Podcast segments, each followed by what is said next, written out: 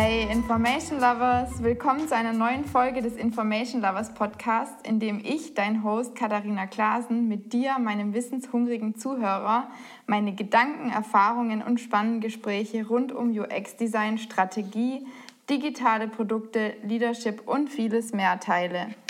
Und heute gibt es mal wieder ein Gespräch, und zwar mit meiner Freundin Christine, die auch schon neben mir sitzt. Und mit Christine spreche ich heute über das super spannende Thema Storytelling, denn das ist sozusagen ihr Spezialgebiet. Sie beschäftigt sich in ihrem beruflichen Alltag damit, mit Hilfe von Geschichten für ihre Kunden Informationen zu transportieren, aber auch zum Beispiel Interesse zu wecken oder auch eine möglichst langfristige Bindung aufzubauen. Und dafür ist neben Text ihr wichtigstes Tool eigentlich so der Film oder Videos. Denn worüber lassen sich Geschichten besser vermitteln als über Bewegtbilder?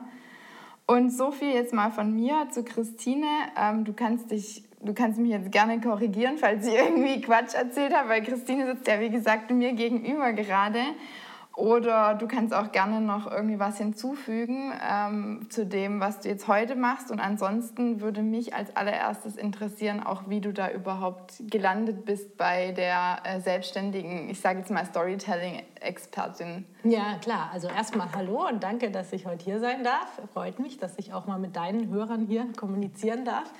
Ähm, genau, nee, du hast das eigentlich alles äh, super toll zusammengefasst. Äh, das stimmt so. Und ähm, ich muss vielleicht sagen, dass ich ähm, ursprünglich habe ich mal Biologie studiert und dann aber Journalismus. Und ähm, das ist ja so unser gemeinsamer Background, gell? Die Biologen. Hast du es eigentlich fertig studiert? Ja, habe ich. Ach, du hast fertig mhm, studiert. Ja. Oh, hast du es gut. ich ja. weiß nicht, ob das so viel bringt. Aber, aber war das bei dir noch die Diplom oder war das? Ja, ja, war noch. Ah, war noch die, auch Diplom, ja, bei ja. mir auch. Mhm. Ach krass. Naja, auf jeden Fall habe ich dann ähm, dieses Journalistikstudium gemacht mhm. und ähm, das ist natürlich, also Storytelling ist ja eigentlich die klassische Form, was Journalisten schon immer machen, nämlich Geschichten zu erzählen über Menschen mhm. und äh, deswegen ist das natürlich mein Background und was, was mir auch immer Spaß gemacht hat. Und es war auch so, dass ich ähm, als kleines Mädchen immer super gern gelesen habe. Also ich mhm. war in meinem Zimmer und lag da auf meinem Bett und konnte mich so in eine spannende Geschichte in ein Buch vertiefen. Und irgendwann kam dann meine Mutter und gesagt, gibt Essen? Ja, ich komme gleich. Und dann noch schnell das Kapitel zu Ende lesen, gerade wenn das spannend war. Also das hat mich schon immer fasziniert. Das heißt, wenn du dann zu Weihnachten und Geburtstag immer von der ganzen Verwandtschaft Bücher geschenkt bekommen hast, dann hast du dich gefreut. Ja, klar. Also es muss natürlich gute Bücher sein. Ne? Es gibt auch schlechte Bücher. Also es muss halt schon spannend geschrieben sein. Also halt einfach eine gute Geschichte. Ja. Und äh, ja, das heißt, das hat mich eigentlich schon immer fasziniert und dann eben mit dem Journalismus hat das gut gepasst. Mhm. Und das Studium war sehr breit aufgestellt. Das heißt, mhm. wir haben da eigentlich die verschiedenen Medien gemacht, also sowohl Print als auch Online, als auch Hörfunk, als auch Fernsehen. Ah, und da hatte ich dann eigentlich eine gute Basis und habe danach dann auch eine Zeit lang schon selbstständig gearbeitet als Videojournalistin. Mhm. Und das ist eigentlich cool, weil man da ziemlich viel, das ist ja so Learning by Doing. Ne? Du machst alles selber, du bist quasi One-Woman-Show, äh, mhm. gehst raus mit der Kamera, überlegst dir deine Story, filmst, schneidest und machst alles fertig. Und wenn man so alle Schritte mal selber gemacht hat, dann ist das natürlich die beste Übung. Mhm. Genau. Aber du warst auch mal angestellt, ne? Genau. Dann ähm, ja, kam bei mir irgendwann so das Thema Familie auf. Ja. Und dann ist es halt immer so die Frage mit selbstständig und der Unsicherheit. Und ich habe auch viel, naja, so abends und am Wochenende gearbeitet. Und das war dann eigentlich der Grund, warum ich mich angeschaut habe, nach, umgeschaut habe nach einer Festanstellung. Mhm. Und dann bin ich in einer PR-Agentur gelandet. Mhm. Und äh, eigentlich war das nie das, was ich machen wollte. Was hast du denn da gemacht bei der PR-Agentur? Also ich habe da, ähm, ich habe da eigentlich noch mal eine Ausbildung gemacht, ähm, eben diese ganzen PR-Themen, die ah. ich ja nicht hatte. Ja. Ich habe am Anfang geschrieben, also von klassischen Pressemitteilungen über irgendwelche Konzepten, eigentlich alles, was so anfiel. Aber weil ich da schon diesen ähm, Video-Hintergrund hatte, haben sie immer gesagt, ähm, ja, das ist ja gut zu wissen und wenn unsere Kunden das mal wollen, dann kannst mhm. du das übernehmen. Und dann kam es auch so ähm, nach einiger Zeit, dass immer mehr Kunden gesagt haben, ja, wir brauchen Film. Mm. Und dann habe ich das eigentlich von Grund auf ähm, da die Filmabteilung von der Agentur mit aufgebaut. Und ähm, dann ist irgendwann mein Kollege weg und dann habe ich die Leitung übernommen und da haben wir eigentlich auch alles gemacht. Also sehr viel war interne Kommunikation, muss man sagen, nicht so viel, was man dann zeigen durfte. Ähm, aber es waren halt schon große Kunden, ne? also sowas wie Bosch, Siemens und so. Und die haben halt sehr viel internen Kommunikationsbedarf und da ging es auch darum, Also wir haben sowohl Erklärfilme gemacht, wo man den Mitarbeitern irgendwas erklärt, warum jetzt das und das oder wie das und das funktioniert, bis hin zu irgendwelchen CEO-Statements, so ja. Videobotschaften für ja. die Mannschaft in Indien oder so. Aber schon dann intern, ja. Genau, ja, das, also das meiste war eben intern, aber teilweise auch so, ja, was andere Firmen extern machen, machen die dann quasi intern. Ne? Wenn mhm. sie so mhm. groß sind, dann machen die auch ganze Filme da. Motivationsfilme mhm. haben wir mhm. gemacht, also wirklich das ganze Spektrum. Und das war eigentlich cool. auch das Spannende, da so alles mal so ein bisschen kennenzulernen. Ja, das klingt echt cool. Genau. Ja, und dann habe ich mich selbstständig gemacht. Ähm, mhm. ja, es gab da so ein paar Umstrukturierungen. Es war vor allem auch, unser Team ist zerfallen, kann man mhm. sagen. Also es war leider so, dass... Leute reinkamen, die sich überhaupt nicht verstanden haben. Mhm. Und irgendwann haben wir halt nicht mehr miteinander gearbeitet, sondern nur noch gegeneinander oder jeder für sich selber. Mhm. Und dann habe ich gesagt, naja, dann kann ich mich auch gleich also, selbstständig ja. machen, wenn man nur noch so alleine vor sich hin arbeitet. Ja. Und, äh, und familiär hat es dann bis dahin wahrscheinlich auch schon wieder Genau, gepasst. waren die schon älter. Ähm, mhm. Also ich habe zwei Kinder. Und äh, ja, und vor allem war es auch so mal, dass ich auch mal für andere Kunden arbeiten wollte. Das war mhm. halt schon sehr techniklastig, das ist auch super, aber auch mal andere Kunden kennenzulernen. Ja. Und äh, ja, jetzt bin ich seit letztem Jahr selbstständig und äh, es sind tatsächlich einige andere Kunden aus ganz anderen Bereichen. Ach, ist das noch gar nicht so lang? Das habe ich jetzt gar nicht auf dem Schirm gehabt. Mhm. Ja, genau, 2018. Ach, krass. Also ich habe davor natürlich schon ein bisschen angefangen, ja. das aufzubauen und ja. habe das äh, nebenher schon gemacht. Du hast parallel schon ein bisschen aufgebaut. Genau, ich habe ah, nicht ja. voll gearbeitet und dann konnte ich das schon nebenher aufbauen und dann war das irgendwann klar. Also ich habe ja gekündigt und mein Chef wollte dann erst nicht, dass ich gehe mm, und hat dann stimmt, gesagt, bleib noch. Erzählt, und dann habe ich aber meine Stunden schon reduziert und habe das auch alles offen kommuniziert und dann... Ja, ähm, das ist bestimmt auch interessant für die Zuhörer, weil ich glaube, manche denken auch immer mal wieder darüber nach, sich selbstständig zu machen. Und für viele ist ja dann auch die Überlegung, wie macht man den Schritt? Also macht man einfach gleich, hier, ich kündige, tschüss und bin dann weg. Oder sagt man eben, man reduziert es erstmal und baut es dann nebenher auf. Das ist wahrscheinlich die sicherere Variante, ne? so wie du es dann auch gemacht hast.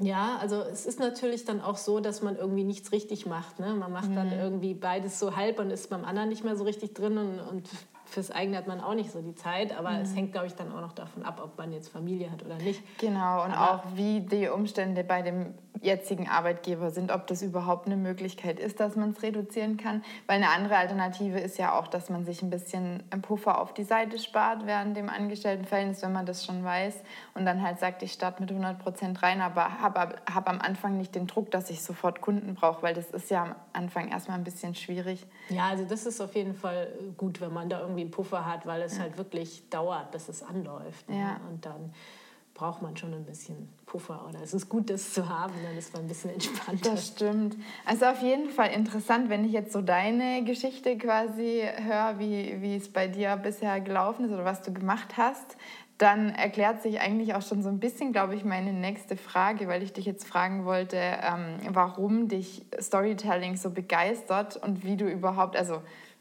wie das kommt, dass du jetzt eben Storytelling machst. Aber irgendwie finde ich, erklärt sich das auch so, weil ist eigentlich schon so ein bisschen die Mischung aus, aus diesem Biologie, das ist ja dann auch, hat ja auch viel mit Menschen zu tun. Und ich, wie ich dich ja auch kenne, begeistert dich ja das auch total, dieses Thema, wie funktioniert der Mensch und so. Und dann das andere Thema mit Journalismus und das ist ja irgendwie so ein bisschen die logische Schlussfolgerung für mich jetzt, wenn ich deine Geschichte so höre, ja, genau, dass also du jetzt beim Storytelling gelandet bist. Für mich war es auch immer so ein bisschen so, Biologie ist natürlich schon auch so seine Umwelt zu verstehen, also wie mhm. funktioniert die Umwelt oder auch komplexe Ökosysteme. Also ja, mich hat schon immer fasziniert, wie Sachen funktionieren, ja. aber dann auch, wie man das dann wieder erklärt, weil das fand ich dann an der Uni irgendwann ist wirklich jeder so in seiner Nische und so in seinem Fachthema, dass teilweise schon Kollegen gar nicht mehr genau verstehen, was man macht, weil man sich ja immer weiter spezialisieren muss. Mhm. Man muss ja immer was Neues rausfinden und es gibt ja schon so viel, also wird das immer schwieriger. Mhm. Und, und so in diesem ganz super fachlichen, das einen keiner mehr versteht, da wollte ich nicht hin. Ja. Mir war es eigentlich schon immer, fand ich das faszinierend, das so in Alltagssprache zu übersetzen und deswegen habe ich am Anfang auch ganz viel in so Wissenschaftsredaktionen Praktika gemacht. Also ich war mhm. zum Beispiel Beispiel bei Nano vom, oder äh, Echt cool. Drei, also ich war bei Dreisat, ich war beim WDR, ich war beim SWR Echt? und habe da überall äh, reingeschnuppert und immer in den Wissenschaftsredaktionen, oh. also auch beim SWR Hörfunk. Und, ähm, genau beim Fernsehen. Da war dann zum Beispiel die Zeit der Nobelpreise. Das war auch ganz spannend zu sehen, wie die das dann aufbereiten. Und da geht es ja auch immer darum, zum Beispiel bei Nobelpreisen, irgendwas mhm. sehr Komplexes, mhm. so in Alltagssprache. Mhm. Und ich weiß noch, ich weiß nicht mehr, was das Thema war, aber ich weiß noch, dass die damals dann irgendwie so eine Analogie mit dem Gummiband gemacht haben, damit Leute sich das vorstellen, weil es da auch irgendwie um Moleküle mhm. und Bindung und mhm. Auseinanderziehen und sowas ging. Mhm. Und das, äh, sowas fand ich schon immer spannend, so ein bisschen so Übersetzer. Ne? Das Von Deutsch zu Deutsch allerdings. Ja, ja, ja. Das finde ich total interessant. Das ist jetzt eine gute Überleitung zu dem. Ich habe mir ja schon so ein paar, äh, habe es ja auch ge gesagt oder gezeigt, so ein paar Themen überlegt, über die ich auf jeden Fall sprechen möchte. Und ähm, was ich voll interessant finde als Frage ist, warum überhaupt Geschichten sich dafür so gut eignen, um, wie du jetzt auch gerade als Beispiel gesagt hast, so komplexe Sachverhalte einfach irgendwie zu erklären und so, dass man es auch versteht das finde ich ist ja eigentlich so ein bisschen das, oder eine, ja, eine positive Eigenschaft vom Storytelling, dass, dass das irgendwie über Geschichten so gut funktioniert. Ähm, erstmal natürlich die Frage, stimmt es? Also ist das überhaupt so? Und falls ja, äh, was denkst du, woran das liegt? Warum Geschichten sich dafür so gut eignen? Ja, da kann ich natürlich einiges dazu sagen, aber ich würde dir erstmal eine Frage stellen. Oh Gott. Aber nur um das zu Nein. verdeutlichen. okay. Ich, wenn ich dich jetzt fragen würde, wie viel Megapixel hat eigentlich die Kamera vom neuen iPhone, dann sagst mhm. du wahrscheinlich so, keine Ahnung. Die Kamera, ja, das wüsste ich nicht. Ja, das stimmt. Also die meisten Menschen, behaupte ich jetzt mal, wissen das nicht. Mhm. Und wenn ich dich jetzt aber frage, kennst du eigentlich die Geschichte von Rotkäppchen und dem bösen Wolf? Ja. Dann lacht sie schon. und die meisten, jetzt halt in Deutschland, äh, kennen die. Und wenn du jetzt überlegst, wann hast du die denn zum letzten Mal gehört? Ja. Das ist wahrscheinlich schon ganz schön lange, lange her. her ne? Als ja. Kind nehme ich mal an, wenn man jetzt nicht gerade selber Mutter oder Vater ist. Ja. Und das ist eigentlich das Spannende, warum merken wir uns eigentlich solche Geschichten, die schon so lange zurückliegen, die man vielleicht mit fünf, sechs, äh, sieben Jahren gehört hat und andere Sachen, die jetzt erst vor kurzem erschienen sind, äh, merken wir uns überhaupt nicht. Und daran mhm. sieht man ja schon mal eigentlich an sich selber, ja, stimmt, eigentlich gute Geschichten bleiben in Erinnerung. Wenn du Leute fragst, Star Wars äh, oder Harry Potter, ja. das kennen die meisten und die wissen auch genau, wie die Geschichte ist. Ja. Und äh, das, das, ist gut, das muss ich mir direkt aufschreiben. Bleiben in Erinnerung. Genau, merken wir uns. Sie bleiben besser. in Erinnerung und das liegt daran, wie unser Gehirn aufgebaut ist. Da kommen jetzt wieder so ein mhm. bisschen Biologen durch, yes. wobei das ja eigentlich eher Richtung Medizin geht. Yes. Aber so die Gehirnforschung ähm, zeigt auch, dass Geschichten sind eigentlich sowas wie ein Flugsimulator für unser Gehirn. Also das ist wie so ein Trainingszentrum, weil wir sind ja soziale Wesen und wir haben eben die Fähigkeit, dass wir nicht alles von Grund auf immer neu Neue ausprobieren lernen. müssen, mhm. sondern wir können ja lernen, indem wir von anderen was mhm. abschauen oder eben von den Erfahrungen von mhm. anderen. Und, das und wir können dann Verknüpfungen quasi herstellen zu dem, was wir schon uns erklärt haben oder verstehen und wissen. Und das ist dann quasi wie so ein Vergleich. Also nicht all, jede Information ist eine neue Information, oder? Im ja, Gehirn. vor allem müssen wir halt nicht mehr dieselben Fehler machen. Das heißt, wir können auf einem ganz mhm. anderen Level ansetzen. Und deswegen ist es ja so wichtig für uns. Ich habe da, glaube ich, auch mal so ein Beispiel gelesen, so von wegen, man sagt ja immer der Neandertaler ne, oder die Urzeitmenschen. Ne? Wenn dir jemand sagt, äh, du, da ist ein gefährlicher Bär in dem nächsten Tal unterwegs, dann geht er da vielleicht gar nicht hin. Und wenn er da aber jetzt hingegangen wäre, dann wäre er vielleicht aufgefressen worden. Ne? Und so ist es natürlich auch evolutionsbiologisch äh, sinnvoll. Also es mhm. kann unser Überleben extrem steigern, sage ich mhm. mal so. Und äh, das ist eigentlich so ein bisschen auch die Macht der Geschichten. Und unser Gehirn ähm, bewertet die deswegen als sehr wertvoll. Und dann kommt noch hinzu, wenn man sich jetzt so Lerntheorie oder Leute, mhm. die sich mit so Lernen beschäftigen, anschaut, ähm, wie zum Beispiel Vera Birkenbiel oder so, dann ist es so, dass immer wenn verschiedene Bereiche von unserem Gehirn angesprochen werden, also mehrere gleichzeitig, dann ist das auch so ein Signal für unser Gehirn, äh, oh, das muss was Wichtiges sein. Und dann wird es eher ins Langzeitgedächtnis verschoben. Und mhm. bei guten Geschichten ist es ja so, dass es mehrere Sinne anspricht. Oder wenn wir jetzt mhm. an einen Film denken, ne, visuell und wir mhm. hören auch was. Und das Spannende ist, wenn die Geschichte gut ist, dann ähm, wenn da zum Beispiel in der Geschichte einfach nur beschrieben ist, wie so ein Kaffee duftet und wie das Aroma so in die Nase, mhm. wenn das so gut beschrieben ist, dass wir uns das vorstellen mhm. können, werden dieselben Bereiche in unserem Gehirn aktiviert, wie wenn wir das selbst erleben. diesen Kaffee riechen. Ja. Und das ist eigentlich das Spannende daran, dass Geschichten die Macht haben, uns quasi in so eine andere Welt rein zu versetzen ja. und dass wir das dann so erleben, als würde es tatsächlich passieren. Ja, das ist, das ist total interessant. Ich meine, man beobachtet das ja auch bei sich selbst. Also bei mir ist es zum Beispiel so, dass wenn ich, es war auch schon in der Schule so, wenn, ähm, wenn irgendwie neue Themen oder überhaupt Sachverhalte einfach erklärt wurden über irgendwie so abstrakte Regeln oder so. Ähm, so nach dem Motto, du lern, lern jetzt dieses Kochrezept einfach auswendig und wende es an und dann funktioniert. Das, das, hat, das hat für mich nie funktioniert und ich glaube, das funktioniert für keinen Menschen, aber mich hat es total wild gemacht, also mich hat es echt genervt und ich war ja auch so grundsätzlich einfach so gegen dieses Auswendiglernen. Und deswegen, ich habe immer versucht, das zu verstehen und um das zu verstehen, muss man ja irgendwie für sich ähm, Zusammenhänge, die schon irgendwie im Gehirn da sind, nehmen, um sich diesen neuen Sachverhalt zu erklären und das dann in diese Zusammenhänge, die man vielleicht selber schon hergestellt hat, irgendwie einordnen. Und ich glaube, das ist wahrscheinlich auch so ein bisschen das, wie es im Gehirn funktioniert. Und wenn es dann auch ins Langzeitgedächtnis geht, dann baust du ja, glaube ich, auch irgendwie Verknüpfungen auf. Ja, genau. Genau. Und ähm, ich finde das, also ich merke das bei mir total stark im Alltag und habe dann auch so, im, also jetzt gerade, wo ich mich vorbereitet habe auf das Gespräch, Gespräch mental, habe ich auch überlegt, ob das auch so ein bisschen erklärt, warum das mit Geschichten eben so gut funktioniert, weil eine gute Geschichte funktioniert ja wahrscheinlich für mich dann gut, wenn das ähm, irgendwie aus meinem normalen Alltag irgendwie schöpft. Wenn, das jetzt ne, wenn die Geschichte jetzt so ist, dass, ich, dass da nichts drin vorkommt, also keine Information, die mir ja. bekannt ist, mit der ich mich identifizieren kann, dann funktioniert die wahrscheinlich für mich auch nicht, die Geschichte. Also ja, es genau. liegt wahrscheinlich nicht daran, dass es eine Geschichte ist, sondern eher daran, dass die Geschichte an dem anknüpft, was für mich bekannt ist und was vielleicht auch irgendwie Emotionen oder sowas weckt oder ich weiß nicht. Ja, ja genau. Man sucht eigentlich immer ähm, Punkte, wie, mit denen man sich dann äh, identifizieren kann oder eine Verbindung. Also man mhm. kann sich das auch so vorstellen, wie wenn man jetzt auf eine Party kommt. Mhm. Und da sind jetzt ganz viele Leute und man kennt keinen. Und dann kommt man ja erstmal so ins Gespräch. Und dann ist es ja meistens so, dass ähm, jeder so ein bisschen was erzählt, damit man die Person ein bisschen kennenlernt. Und dann kann man eigentlich ziemlich schnell einschätzen, so, ja, haben wir Gemeinsamkeiten? Ne? Und dann mhm. erzählt er vielleicht, ja, also ich gehe super gern klettern. Und dann sagst du, oh, ich auch. Und dann hat man diese mhm. Gemeinsamkeit und dann ist man schon so positiver. Also jede Gemeinsamkeit ist ja so eine Verbindung. Mhm. Und es ist halt total stark, dieses Soziale, was wir mhm. haben, was uns ja auch unterscheidet von vielen in der Tierwelt dass wir eben diese Bindung aufbauen können. Mhm. Und ähm, was dann passiert, wenn wir so Bindung aufbauen, das ist tatsächlich, ähm, hat so ein Hirnforscher, ähm, Paul Zeck heißt der, glaube ich, ähm, auch untersucht. Ähm, der hat nämlich im Prinzip Leute Werbefilme gucken lassen und hat sich dann deren Hormonhaushalt angeguckt. Ja. Und bei einer guten Geschichte wird dann nämlich Oxytocin ausgeschüttet. Das ist unser Bindungshormon. Das mhm. heißt, es ist auch, wird zum Beispiel aktiviert ähm, ja, bei Mutter und Kind oder so, mhm. wenn ein Kind auf die Welt kommt, dann hat auch ganz viel Oxytocin damit mhm. zu tun. Und, und, das ist ja eigentlich spannend, dass so ein Hormon quasi auch durch eine Geschichte ausgeschüttet werden kann.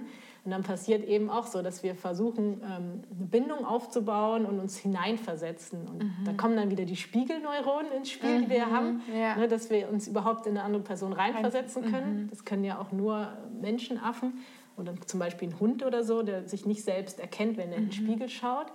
Und das ist dann auch wieder so eine wichtige Sache. Und das sind halt so universelle Dinge und deswegen funktionieren Geschichten auch weltweit. Mhm. Und da gibt es auch Leute, die das untersucht haben. Mhm. Aber wenn man auch guckt, ne, überall gibt es irgendwie Theater und heutzutage dann Kino. Ne, aber auch bei den ganzen Hochkulturen gab es immer auch irgendwelche, ja, sag mal, angefangen mit Gauklern vielleicht bis hin zu den Theaterstücken. Mhm. Und äh, alle erfolgreichen Geschichten sind halt nach einem Grundmuster mhm. aufgebaut. Da merkt man halt auch wieder, dass die, also wir Menschen, so als wenn wir uns mal insgesamt betrachten, alle schon ziemlich ähnlich sind. Weil ich, mhm. ich denke, ich sage das, also, gerade in unserem Bereich heißt ja auch immer viel, was ja auch richtig ist, dass man eben nicht von sich auf andere schließen sollte und deswegen auch User Research machen soll, den Nutzer kennenlernen, tralala.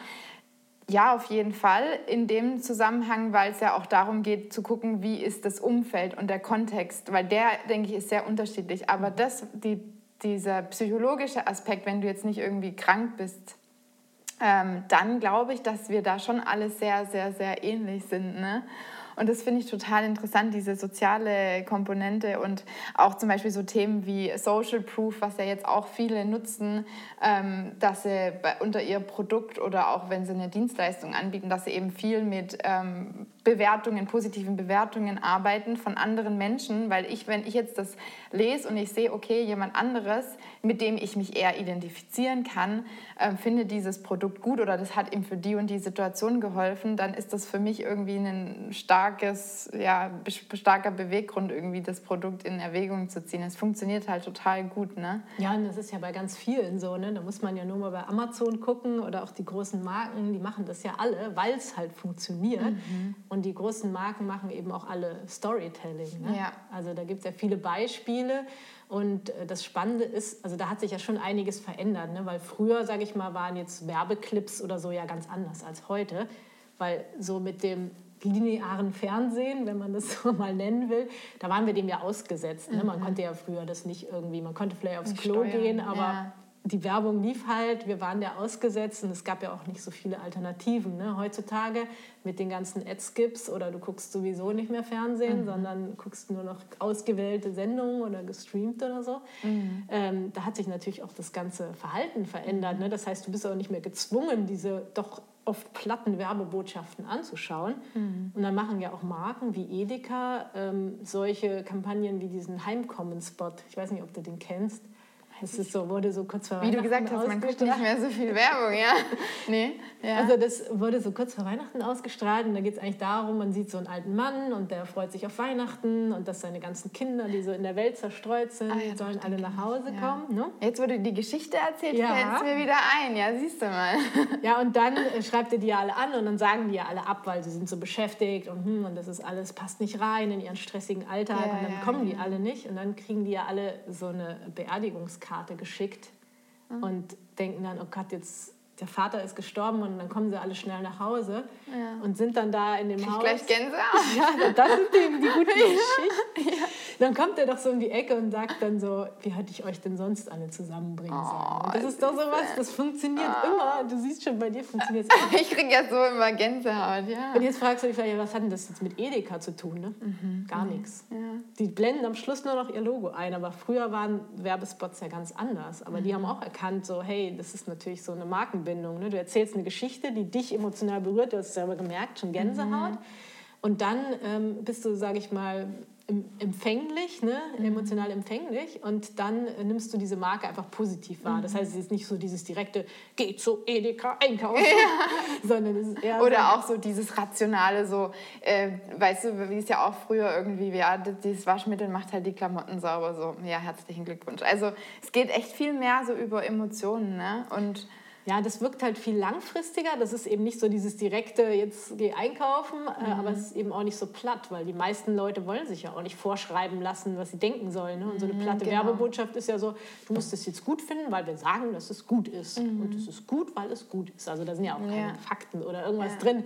Und das mögen die meisten nicht. Und das ist eben auch so ein wichtiger Teil, dass man Leute mitnimmt, dass sie dann selbst entscheiden können. Du kannst selber ja. entscheiden, findest du den sympathisch oder nicht. Und mhm. Ja, ja und, und, ganz spannend, weil du gesagt hast, von wegen rational. Ne? Viele Leute denken ja so, ich bin total rational. Mhm. Ich treffe rationale Entscheidungen. Und das ist eigentlich nicht der Fall. Also da gibt es ganz viele Studien, die ja. zeigen, dass wir eigentlich viel mehr ähm, schon in den ersten Sekunden ein Bauchgefühl zu irgendwas haben mhm. und dann eigentlich die Fakten passend dazu auswählen. Mhm. Sieht man jetzt auch bei den ganzen Rechtspopulisten, dass man sich so sein, mhm. nur die Fakten, die dazu passen, akzeptiert und die genau. anderen wegschiebt. Ja. Und da gibt es auch ähm, eine leider traurige Geschichte, mhm. ähm, nämlich ein Mann, der hieß Elliot und der hatte einen Autounfall. Und bei dem Autounfall wurde eben ein Teil seines Gehirns beschädigt und mhm. zwar der Teil, der für die Emotionen zuständig ist. Das heißt, er, er konnte keine Emotionen mehr empfinden. Da könnte man jetzt sagen, ja gut, der kann dann ja noch normal arbeiten gehen, der kann ja noch logisch denken, der kann ja noch alles machen, ne? ist ja kein mhm. Problem. Und dann kam eben raus, ähm, dass es doch ein Problem war. Nämlich der stand morgens vor seinem Kleiderschrank und er konnte sich nicht entscheiden, was er anziehen sollte. Mhm. Weil dafür gibt es keine Fakten, ne? Mhm. was du jetzt anziehst, sondern mhm. das hat viel mit dem Gefühl zu tun. Was ist mhm. heute so für ein Tag, was steht so mhm. an. Das heißt, er hat irgendwie drei Stunden gebraucht, um sich anzuziehen. Und dann, äh, ja, also er konnte kein normales Leben mehr führen. Und da sieht man, wie wichtig Emotionen sind für unsere Entscheidungen. Mhm. Und das bedeutet im Umkehrschluss, wenn wir wollen, dass sich zum Beispiel Menschen für uns entscheiden oder für unser Produkt entscheiden, mhm. dann ist natürlich Emotionen da ein sehr großer Hebel, äh, um die Menschen zu mhm. erreichen. Ja, das stimmt. Das ist auch wieder sowas. Also beim, ich, ich versuche mal alles. Ähm, also die meisten Sachen habe ich immer das Gefühl, kann man sich einfach auch erklären, indem man sich selber so ein bisschen beobachtet. Ist das auch so deine, dein, mhm. deine Wahrnehmung? Also ich, das ist jetzt zum Beispiel auch so ein Ding, das, was du sagst mit den Emotionen. Und gibt es überhaupt eine rationale Entscheidung? Trifft man Entscheidungen überhaupt rational? Das ist ja nicht so. Ne? Und das ist ja total geprägt natürlich auch dadurch, was wir vielleicht für Vorerfahrungen haben und ähm, vielleicht auch sowas wie Persönlichkeit. Ne? Und ähm, letztendlich kommt dann so die Entscheidung zustande und dann eben, ich weiß jetzt nicht, wie Emotionen da reinspielen, aber es ist ja auch viel, glaube ich, wahrscheinlich hormonell. Ne? Irgendwie dann, was da, was da oder was im Körper irgendwie abläuft, ne? Chemie. Ja. Äh, und das ist, das finde ich total interessant und ich finde es auch, ähm, finde es auch interessant zu sehen, dass, ähm, dass das jetzt eben auch in, im Marketing und überall so ankommt. Und mir, also jetzt, wo du, wo du darüber sprichst, fällt mir das auch erstmal auf, so mhm. wirklich, wie sich das verändert hat. Auch ja, wie also, eben Werbung gemacht wird. Ne? Ja, also ganz viele große Marken äh, setzen ja auf Storytelling, wobei ich immer sage, das gab es eigentlich schon immer. Ne? Also mhm. Journalisten haben schon immer Geschichten erzählt und äh, ja, wird halt bewusster eingesetzt jetzt, ne? Ja, ich glaube schon, das ist halt auch so dieses, äh, es gibt halt so viel mehr, wir leben schon in so einer Informationsflut. Mhm. Und, und da irgendwie rauszustechen oder in Erinnerung zu bleiben, mhm. sind halt Geschichten eines der mächtigsten Werkzeuge der Kommunikation. Mhm. Und das äh, erkennen halt immer mehr ähm, und manche haben das schon immer gemacht. Und mhm. Jetzt ist es so ein bisschen so ein Buzzword, aber es ist einfach halt so was Universelles, was immer funktioniert. Und mhm. deswegen, mhm. glaube ich, machen das einfach jetzt immer. Ja, das ist interessant. Ähm, ich muss jetzt ein bisschen gucken, was ich auf jeden Fall alles loswerden wollte. Ja. Genau, was, was mich interessieren würde, jetzt gerade in deinem Umfeld, ich meine, du machst ja jetzt nicht alles, alles, alles, aber wo wird in deinem Background oder in deiner, deiner Erfahrung nach Storytelling viel eingesetzt? Also jetzt gerade bei dir speziell, sondern nicht so ja. ganz allgemein. Also bei mir speziell ähm, ist es, weil ich auch viel mit Startups gemacht habe, ist es halt immer so diese Gründungsgeschichte oder eigentlich das Warum. Ne? Warum mhm. mache ich eigentlich das, was ich mache? Wie, wie, bin ich darauf gekommen? Wie ist das entstanden? Und eben die Kunden oder die Zuhörer, Leser, wie auch immer mitzunehmen auf diesem Weg weil das ist quasi einer der Fehler auch, wenn ich eine Geschichte erzähle, wenn ich quasi das Ergebnis nur mhm. vorsetze, ne, dann ist das so, ähm, jemand von Pixar hat das mal gesagt, ne, gib den Leuten nicht vier, sondern gib ihnen zwei plus zwei. Also lass sie mitgehen auf dem Weg und das selbst miterleben und sie können dann die Schlussfolgerung selber treffen.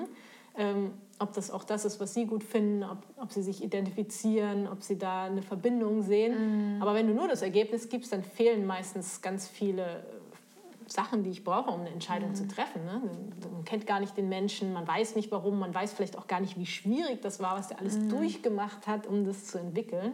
Mhm. Und ähm, eine andere Sache, die eben ganz viel kommen, sind halt so Testimonial-Geschichten, also eigentlich mhm. Kundengeschichten. Ähm, ja, Kunden, die halt erzählen, warum ihnen zum Beispiel das Produkt geholfen hat. Oder mhm. was ich jetzt auch öfter hatte, ähm, man kann auch über einen Workshop eben eine Geschichte erzählen. Ne? Mhm. Manchmal kommen auch Kunden, haben sich da vielleicht noch nicht so viel Gedanken gemacht und sagen, ja, wir brauchen ein Video über einen Workshop. Und dann sage ich immer, aber lasst uns das doch spannend erzählen, nämlich mhm. mit einer mhm. Geschichte. Und das genau. heißt, so ein Workshop nämlich zu filmen, ist meistens nicht spannend. Ne? Da ja. sitzen Menschen im Kreis und reden mhm. und du hast am Schluss zwei Minuten und du kannst eh nicht zeigen, worüber die reden. Mhm. Aber du kannst eine Geschichte erzählen und äh, das war zum Beispiel ein Beispiel von Social Startup. Da wollte der Kunde auch, dass es eine Testimonial-Geschichte ist. Und dann habe ich eigentlich ihre Geschichte erzählt und der Workshop war dann im Endeffekt etwas, was ihr geholfen hat, um auf ihrem Weg mm. weiterzukommen nämlich das ähm, digitales Geschäftsmodell zu entwickeln. Und da hat dir der Workshop dann geholfen. Also so ja. kann man dann auch Sachen, die vielleicht nicht so spannend sind, wie so ein Workshop zu filmen, spannend machen. Und weil du jetzt gerade am Anfang gesagt hast, äh, bei Startups ist es dann oft auch so die Entstehungsgeschichte. Mhm. Wofür werden die Filme eingesetzt? Ist das jetzt eher für Marketing oder ist es vielleicht auch äh, um Investoren irgendwie anzusprechen oder was weiß ich für neue Mitarbeiter oder was ist, wie werden die, diese Ergebnisse dann eingesetzt von den Startups? Genau, also die meisten setzen das natürlich auf ihrer Website ein, aber mhm. ich sag mal, wenn die Geschichte gut erzählt ist, dann kann man damit natürlich ähm, verschiedene Leute ansprechen, weil es ja so universell ist und mhm. weil die meisten Mitarbeiter ja auch eher wissen wollen, viele gucken ja heute eher auf die Werte äh, gucken nicht unbedingt, kriege ich jetzt da einen Firmenwagen oder so, sondern die meisten interessiert ja eigentlich eher das Warum oder der Sinn einer mhm. Arbeit. Und deswegen ist es auch gerade gut, äh, wenn man auf der Suche ist nach Mitarbeitern, zu zeigen, was ist man eigentlich für ein Typ Mensch, was ist einem wichtig und dann können nämlich sowohl die Kunden als auch die Mitarbeiter schauen, ist mir das auch wichtig, tickt der so wie ich und mhm. möchte ich da eigentlich arbeiten. Und ich glaube, das ist was, was halt ähm, immer mehr gucken, ne? was mhm. macht diese Arbeit für mich Sinn und, oder was ist das für ein Mensch. Und wenn ich nur das Produkt sehe, dann weiß ich das ja alles gar nicht. Das ne? stimmt. Das finde ich, find ich so faszinierend. Ähm, in wie vielen Bereichen man Storytelling eigentlich einsetzen kann, oder? Also ich meine, ja. das, das, haben wir ja jetzt irgendwie auch schon so ein bisschen von dir gelernt oder gehört, woran das liegt, weil wir sind halt einfach nun mal alle Menschen und das passt halt einfach zu, zu unserem Gehirn und wie wir funktionieren. Deswegen macht es ja auch irgendwie Sinn. Aber man merkt schon, dass das jetzt gerade irgendwie so voll, naja, oder halt eigentlich schon so in den letzten paar Jahren total boomt, dieses ganze Storytelling-Thema, was jetzt nicht daran liegt, wahrscheinlich, dass wir auf einmal mehr besser mit Stories funktionieren, sondern dass die Leute das einfach mehr erkennen als Tool, das gut funktioniert. Und du hast ja jetzt auch schon voll, also hast eigentlich schon viele Anwendungsgebiete genannt. Also Marketing wird es genutzt. Ähm, Recruiting hast du auch schon gesagt. Da wird es auch viel eingesetzt. Das kriege ich jetzt auch immer mehr mit, muss ich sagen. Aber wahrscheinlich dann auch Mitarbeiterbindung. Also nicht nur gucken, dass man Mitarbeiter bekommt, sondern auch dann vielleicht interne Kommunikation aus meinem Feld, das habe ich dir ja auch schon mal so in, in privaten Gesprächen gesagt, wird es halt auch natürlich voll viel für Produktentwicklung eingesetzt. Mhm. Das heißt, du musst ja auch, ähm, wenn du ein Produkt für einen Nutzer entwickelst, musst du dich ja auch irgendwie mit diesem Nutzer identifizieren und den verstehen und da auch irgendwie so Empathie aufbauen. Und das funktioniert natürlich über Geschichten auch am besten. Und deswegen arbeiten wir jetzt viel natürlich mit Szenarios und mhm. Personas mhm. und so.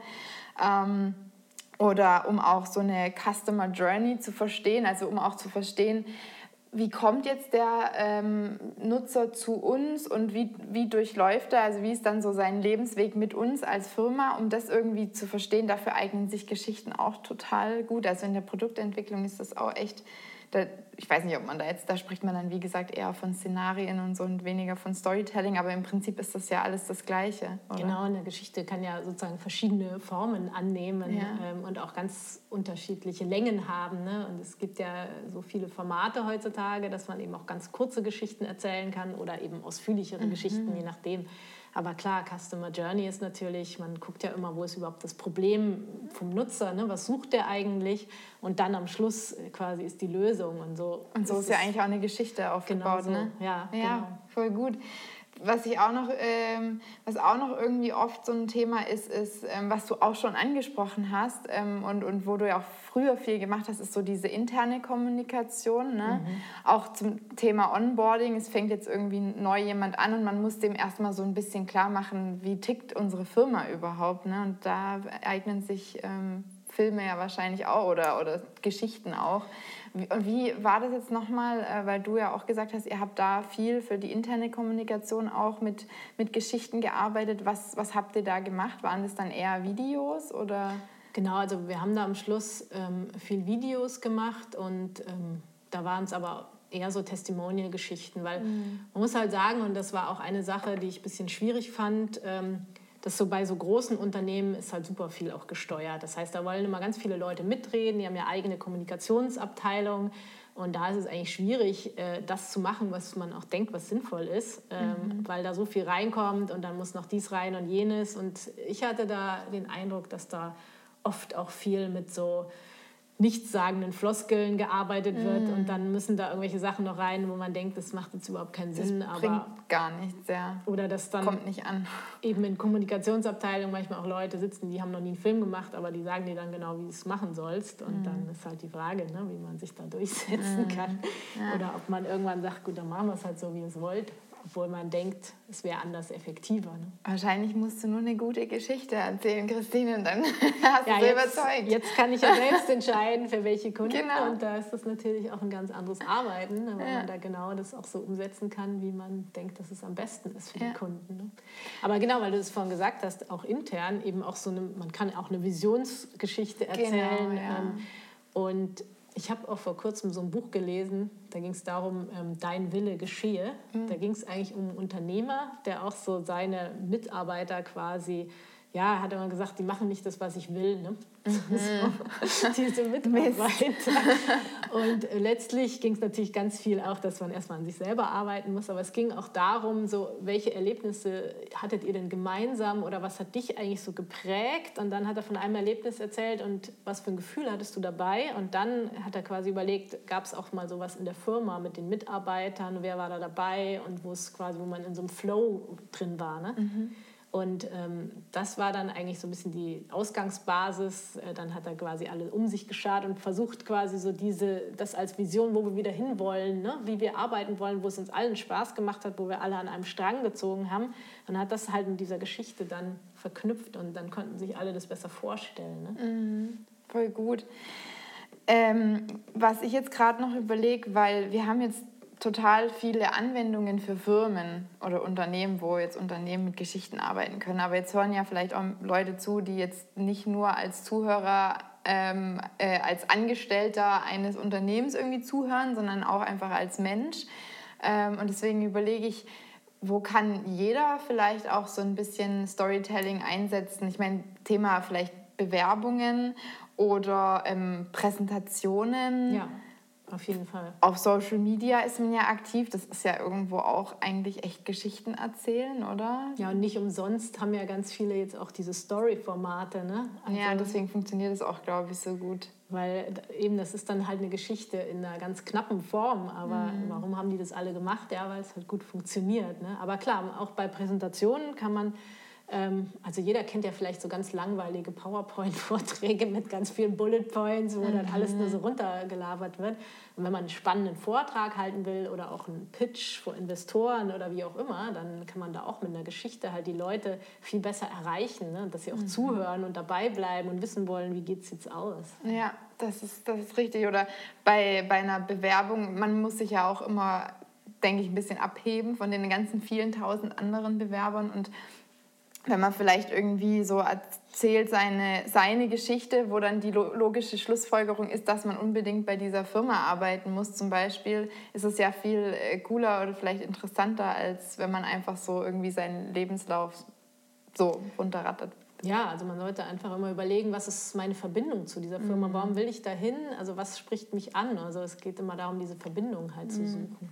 Ja, deswegen Geschichten sind offensichtlich was, äh, ich meine, selbst Gespräche im Alltag können ja bestimmt auch äh, davon profitieren, wenn man hin und wieder mal eine nette Geschichte einbaut, so wie du das ja jetzt auch gemacht hast. Das ist total krass. Ähm, das macht so ein Podcast-Gespräch einfach viel interessanter.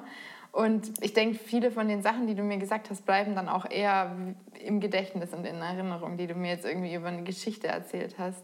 Ich finde es total spannend, weil ich glaube, dass ganz viele Menschen das schon unterbewusst machen. Mhm. Weil wenn man mal darauf achtet, wie man so redet oder so, dann sind ganz viele Geschichten. Ich habe da mal wirklich so eine Woche lang bewusst drauf geachtet. Mhm. Und egal, ob man jetzt äh, sag ich mal, mit einem Handwerker oder mit irgendwem, alle haben immer irgendwie eine Geschichte zu erzählen. Ah, und automatisch verpackt man viele Sachen in so Geschichten. Ja, ja weißt du letztens mhm. und dann kam der oder weißt du, was mir passiert ist, mhm. so mit diesem, ne? Man muss irgendwie anfangen und sagt aber noch nicht genau, macht erstmal neugierig. Mhm. Und wenn man da mal drauf achtet, dann erzählen viele schon Geschichten. Das stimmt. Und manche können das auch richtig gut, gell? Ja, ja. Eben. Und das Witzige ist, ähm, ich behaupte jetzt einfach mal, dass die Menschen, die viele Geschichten erzählen und das auch gut können, dass die das jetzt nicht irgendwie bewusst ähm, diese Fähigkeit aufgebaut haben, sondern das macht man, glaube ich, so ein bisschen unbewusst. Also mhm. meine Theorie wäre jetzt, du beobachtest halt einfach auch so, was kommt gut an, was kommt bei mir gut an, wenn andere und dann, also aber auch nicht bewusst, sondern das passiert alles unbewusst und lernst dann für dich selber irgendwie so ein bisschen, wie funktioniert es und wendest es dann auch selbst an. Und manche Leute, die haben das total raus, spannende Geschichten zu erzählen oder auch witzige Geschichten oder überraschende Geschichten. Ich folge auch einer auf Instagram, die heißt Brittany Bowering, glaube ich, die ähm, auch als Comedian nebenher so spaßeshalber arbeitet, in Anführungszeichen, und die kann das halt einfach auch total gut, so witzige Geschichten zu erzählen. Und die versteht es intuitiv, was jetzt witzig ist. Ich mhm. natürlich nicht. Kann man ja du auch, weißt ja auch nicht, wie, wie viel Vorbereitung da rein Genau, man kann das ja auch alles logisch analysieren und dann bewusst irgendwie so aufbauen. Aber ich glaube, für die meisten Leute ist das auch echt irgendwie intuitiv so ein bisschen. Ne? Also ich glaube, da ist schon Intuition mit dabei. Aber ich glaube, gerade so Leute, die das professionell machen, mhm. wenn man so an Comedians denkt, dann musst du eigentlich ganz viel Recherche reinstecken mhm. und musst eben genau die Zielgruppe kennen, um dann wieder zu wissen, was machen die normalerweise und was ist dann was, was außerhalb von diesem Normalen ist. Und dann kann man irgendwie eine witzige Sache finden. Ne? Mhm. Ähm, das heißt, es ist auch nicht so, dass jeder jetzt einfach so ein perfekter Geschichtenerzähler ist. Da steckt dann schon harte Arbeit drin. Und auch bei ihr weißt du nicht, ob sie wirklich das so spontan erzählt oder sich nee, das genau ja. geplant hat. Weil meistens ja. sind gute Geschichten halt ähm, dann gut. Klar, manche Leute können einfach sowas erzählen, aber wenn du halt dir vorher überlegst, mhm. was will ich eigentlich sagen und was will ich damit erreichen. Mhm. Und das ist eigentlich so ein wichtiger Punkt, so, was ist die Botschaft? Weil mhm. vielleicht hast du auch schon mal Leute gehört, die dir irgendwas erzählt haben, eine halbe Stunde lang, vielleicht auch bei irgendeiner Feier. Mhm. Und dann hast du irgendwie so gedacht, was will der mir jetzt damit eigentlich Wo sagen? Wo war jetzt eigentlich der Peak und der Höhepunkt, genau. Ja, was, was, was, was ging es hier eigentlich? Nee, warum erzählt ja. er mir das? Ne? Ja. Wenn ich dir jetzt sagen würde, äh, gestern bin ich in die Wilhelma gegangen und da habe ich einen grauen Elefanten gesehen, dann denkst du so, okay, alle Elefanten sind grau. Was will sie mir denn jetzt damit sagen? Ne? Das sind dann die Momente, wo dann alle Leute so warten und denken so, kommt jetzt noch was? Muss ich jetzt schon lachen? Muss ich jetzt schon irgendwie reagieren? ja. ja, und es ist halt total, äh, wenn ich jetzt stattdessen sagen würde, also gestern war ich in der Wilhelma und äh, bis dahin dachte ich noch, dass alle Elefanten grau sind dann denkst du schon so, wie jetzt gibt es aber echt nicht raus. Und dann ist schon die Neugier weg. Ne? Und so muss man, also man muss halt immer von irgendwas erzählen, was außerhalb vom normalen Alltag mhm. liegt. Ja. Äh, das ist so ein Grundding von guten Geschichten. Ne? Ja, Wir wollen jetzt nicht hören so, ja, ich bin heute Morgen aufgestanden und dann habe ich mein Müsli gegessen und dann bin ich zur Arbeit gefahren und sagst du so, ja, weiß ich. Ja. und das ist auch so, das ist auch das Spannende, zum Beispiel bei der Vera Birkenbiel, das funktioniert auch bei Mathe. Mhm ähm, das ist auch so, äh, ja, es gibt ja einige, die Mathe nicht so gerne mögen. Ne? Dann musst du da irgendwas mhm. ausrechnen. Und sie hat dann zum Beispiel in einem von ihren Videos, ähm, also sie ist ja schon leider gestorben, ah, ähm, okay und hat noch so ganz alte VHS-Videos. Das ist total süß. Auf ah, ich glaube, ich kenne die. ja, auf ja, jeden ja. Fall ähm, hat die, hat die im Hintergrund immer so riesiges Chaos rumliegen in ihren Videos oder ist das jemand? Ja, teilweise hat auch so Vorlesungen gemacht. Auf jeden Fall hat die mal so eine Matheaufgabe so gemacht, dass du quasi die Lösung vorgibst. Ja, mhm. also nicht so normal hast du ja immer die Lösung suchst du. Ne? Mhm. Und sie hat quasi die Lösung vorgegeben, also eine Zahl und da verschiedene Bausteine, mit denen du dahin kommen kannst. Mhm. Und du durftest dann Plus, Minus und äh, Mal rechnen, glaube ich kein geteilt. Mhm. Und dann ist das Interessante daran, dass es verschiedene Möglichkeiten oft gibt. Das heißt, auch wenn du dir so eine Aufgabe ausdenkst, dann überlegst du dir vielleicht, ah, dann mache ich eine 2 und eine 8, dann könnte man 2 mal 8 sind 16 und dann mache ich noch plus 4, dann sind wir bei 20. Also du überlegst dir so, wie kann ich das aufbauen? Und jemand anders sieht auf einmal eine andere Möglichkeit. Mhm. Und dann wird das viel spannender, weil man mitdenkt. Ne? Weil man nicht nur so, ach, das ist dieser eine Weg, da bin ich reingezwungen, da muss ich so mhm. gehen, und äh, das ist halt auch so ein entscheidender Faktor bei Geschichten, wenn du da mit dabei bist, wenn du selber mitdenkst und wird er das jetzt schaffen, mhm. ne? äh, wird Harry Potter Voldemort besiegen oder so, dann bist du halt dabei. Ne? Und diesen. Spannungsfaktor braucht es. Also neben dem Oxytocin, was die gute Geschichte ausmacht, eben auch das Stresshormon mhm. Cortisol. Und wenn es mhm. dabei ist, dann sind wir so, okay, Spannung, was passiert mhm. jetzt? Ne? Muss ich weglaufen? Das ist ja dieses alte, ne? Ja. Äh, Fight or Flight. Äh, oder muss ich mir die Augen gleich zuhalten? Genau, beim Horrorfilm oder so. Ja, ich genau. halte immer Augen und Ohren zu. ja, und dann hat die Geschichte dich schon erreicht. Ne? Ja. Du wüsstest das nicht, sonst könntest du rational sagen, ist ja nur ein Film. Ne? Ja. ja auch manche Leute. Oder, ah ja, das haben die jetzt mit dem und dem Effekt erzeugt. Und wenn du den Abstand hast, dann äh, berührt dich die Geschichte natürlich. Ja, bei mir ist das echt, ich glaube, ein bisschen zu stark ausgeprägt. deswegen auch, ist bei dir auch so, deswegen kriege ich auch immer Gänsehaut und muss heulen wie sonst was und so. Ich bin da so arg drin. Auch, auch wenn, ähm, ähm, als ich Harry Potter gelesen habe, ich habe es ja auch ein paar Mal gelesen, ist jetzt auch schon eine Weile her, aber dann ist man so gefesselt in dieser Welt, dass wenn dann das Buch fertig ist, dann ist es echt erstmal fehlt einem irgendwie erstmal so kurz was, ne? Weil dann fehlt irgendwie diese Ja, man ist halt so richtig lebt. so eingetaucht ja. darin. Da gibt es auch so einen Fachausdruck, Narrative Transportation. Uh. Und wenn du das halt schaffst mit einer Geschichte, ne, dass quasi derjenige so eintaucht und das fühlt, was der Hauptcharakter fühlt, ne, dann hast du halt eine richtig gute Geschichte erzählt. Ja, das ist was ich übrigens immer mache im Alltag oder weil wir auch ähm, gerade vorhin überlegt haben, Geschichten so im Alltag einbauen. Ich benutze immer total viele Metaphern. Ja, das ist auch schon so in die Richtung. Ist auch so in die Richtung, ne? Ja. Aber die sind auch manchmal ganz wild und ich weiß dann auch immer nicht, ob die für jeden dann so gut funktionieren und Sinn machen. Aber das, ich glaube, ich glaube, ich denke selber viel in, in Metaphern und deswegen, wenn ich dann was versuche irgendwie rüberzubringen, dann mache ich das immer mit einer Metapher irgendwie.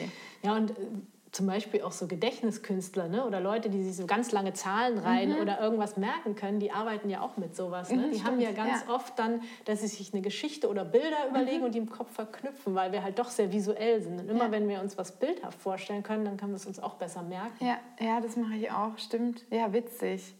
Ähm, und dann Fragen gucken, gell? Ja, ja, ja. ja.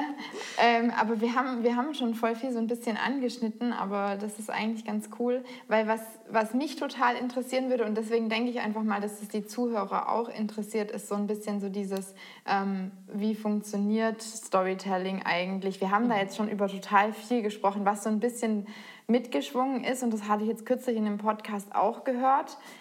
Auch sowas, wo ich denke, das macht man oft unterbewusst eh schon, aber ich habe da noch nie bewusst drauf geachtet, ist die Frage nach, wer ist eigentlich jetzt der Held in der Geschichte. Mhm. Und bei allem habe ich jetzt eigentlich jetzt schon so ein bisschen mitgehört, der Held sollte eigentlich immer, oder die Hauptperson sollte der Zuhörer sein. Oder beziehungsweise nicht jetzt direkt der Zuhörer, sondern eine Person, mit der sich der Zuhörer identifizieren kann. Ne? Ja, genau. Deswegen auch wahrscheinlich, weil du vorhin meintest, ähm, dass du dann so einen Workshop nicht einfach irgendwie filmst, sondern sagst, naja gut, hier, das ist halt der Workshop und da lernst du das und dann lernst du das, sondern du gehst lieber dazu über, dass, das, dass du das mit so Testimonials verbindest und dann sagst, guck mal, der Teilnehmer berichtet davon, was in vielleicht Geschichtenform verpackst du das dann auch, was dieser Workshop für die Person bewegt hat. Und dann ist das ja quasi der Held der Geschichte und derjenige, der den Film sieht und auch angesprochen werden soll, kann sich ja direkt dann mit der Person identifizieren. Ist das zum Beispiel jetzt so eine typische Storytelling-Regel, wenn wir jetzt mal darüber sprechen wollen? Gibt es irgendwie Regeln beim Storytelling, die man vielleicht so befolgen kann? Ähm, ja, also das auf jeden Fall, wobei ich weiß nicht, ob ich das jetzt schon so als Regel bezeichnen würde, mhm. aber ähm, es gibt halt so ein Grundmuster, nach dem eigentlich alle guten Geschichten mhm. aufgebaut sind. Und das äh, hat eben mal der Joseph Campbell und der Sucht, äh, der hat sich ganz viele Mythologien eben auch weltweit und so angeschaut und hat eben dann bei allen, also auch Theaterstücke, also auch, sag ich mal, so ganz klassische Geschichten, äh, gesehen, dass es da halt so ein ähm, Grundmuster gibt. Und er hat dann das entwickelt und das ähm, wurde dann ins, ja, übertragen ins Deutsche, nennt sich dann die Heldenreise. Mhm. Und das ist für die meisten vielleicht, wenn man so einsteigt, auch ein bisschen komplex, weil das ist halt wirklich so, ne? ein Held wird aus seinem normalen Alltag rausgerissen, also es passiert was Unvorhergesehenes und da muss er verschiedene Hindernisse überwinden und dann kommt vielleicht äh, noch ein Helfer dazu, aber auch ein Gegenspieler und dann muss er noch dies und jenes und naja, wie auch immer, ganz am Schluss kehrt er dann halt wieder in seine Welt zurück, aber er hat sich verändert, er hat eine Entwicklung durchgemacht und mhm. hat sozusagen was gelernt. Mhm. Ne? Und das ist wie so ein Grundmuster. Und dann denken jetzt vielleicht manche, ja, okay, aber wie soll ich das denn jetzt auf mich übertragen oder auf mein Unternehmen? Aber es muss nicht immer so dieses ja, ganz komplexe, komplexe. mit allen mhm. Elementen sein, mhm. sondern das Grundding ist ja überhaupt, ja, wie mache ich denn eine spannende Geschichte? Ne? Wie erzeuge ich einen Spannungsbogen? Und mhm. ähm, da ist es halt, wenn man jetzt ähm, ein Produkt nimmt oder sowas wie ein Workshop, eine Dienstleistung ist ja auch quasi ein Produkt, dann sollte das erst am Ende stehen. Das heißt, man mhm. sollte nicht anfangen mit dem Produkt, weil was willst du dann erzählen? Ne? Sondern dann hast du ja eigentlich schon abgeschaltet, weil du sagst, okay, danke, ich habe meine Lösung, genau. tschüss. genau, du denkst nicht mit. Das ist mhm. ja wieder mhm. dieses, es bleibt dann nicht in Erinnerung, weil dein Gehirn nicht zum Mitdenken angeregt wird. Das heißt, du musst am Anfang eigentlich versuchen, eine Frage aufzuwerfen. Ne? Mhm. Ne? Möglichst eine Frage, die halt auch den anderen beschäftigt oder ein mhm. Problem. Ne? Problem ja. Und ähm, so wie vielleicht auch bei deinen User Stories. Mhm. Ähm, so wie, wie hieß denn der nochmal? Das, das war, glaube ich, auch so ein Beispiel mit dem, der diesen, kennst du das Million Dollar Shave Club? Nee. Das war. Obwohl, wenn du jetzt die Geschichte erzählst, vielleicht schon. Mike äh, Dubin oder so hieß der. Mhm. Und der hatte im Prinzip nur das Problem, dass es ihn immer genervt hat, dass Rasierklingen so teuer sind und ähm, dass da immer so viel Firlefanz mit dabei ist und dass er das dann dauernd kaufen muss und Ding. Und der hat dann wirklich ähm, ja, hat äh, quasi sein Startup aufgebaut und hat immer so Videos von sich gedreht mhm. und hat halt sein Problem erklärt und so mhm. mehr oder weniger aus seinem mhm. Leben. Und er hat dann nur über dieses, was ja Storytelling ist, ne? also seine Geschichte, sein Problem und hat halt dann ganz viele Videos immer gemacht, ähm, hat er dann sein Startup aufgebaut, eben diesen Million Dollar Shave Club, wo du, glaube ich, so ein Abo abschließen kannst, dass du immer Rasierklingen kriegst, aber halt günstig und nicht ohne den ganzen Schnickschnack drumherum mhm. und dann aber im Abo-Modell. Ähm, und der hat es dann vier Jahre später für eine Milliarde US-Dollar äh, wieder verkauft. Also, Krass, cool. So kann man nur mit einer Geschichte auch sein Unternehmen aufbauen. Ne? Muss halt gut erzählen. Ja, und, und das ist halt dann wahrscheinlich wirklich so dieses, was du auch vorhin schon meintest, du hast halt irgendwo am Anfang ein Problem und das sollte möglichst was sein, wo dann auch dann dein Zuhörer sagt, oh ja, das kenne ich, das Problem, oh okay. Genau. Und dann lieferst du irgendwie die Lösung. Kommt da dazwischen noch irgendwas zwischen Problemen? Ja, also das kann man sich so ein bisschen ja vorstellen, wie so ein Berg aufgebaut. Mhm. Ne? Und ähm, so wie wenn man auch selber vielleicht plant, ähm, muss ja jetzt nicht gerade der Mount Everest sein, aber ich will einen Berg besteigen. Ne? Und wenn du dir vorstellst, du stehst ganz unten, dann überlegst du erstmal, oh, was brauche ich denn alles dafür? Ähm, und dann hast du deinen Rucksack und packst deine Sachen und deine Äpfel und deine Karotten rein und dann gehst du los ähm, und dann bist du so auf dem Weg und dann ähm, ist da auf einmal ein Steinschlag und der Weg ist gesperrt und du kannst da nicht weitergehen, wo du eigentlich wolltest. Mhm. Und dann musst du irgendwie einen anderen Weg suchen und dann bahnst du dir irgendwie so einen Weg durchs Gestrüpp und dann siehst du irgendwie dunkle Wolken ziehen auf und du denkst so, scheiße, jetzt bin ich hier ähm, im Geröllhang, habe mhm. keine Deckung und so.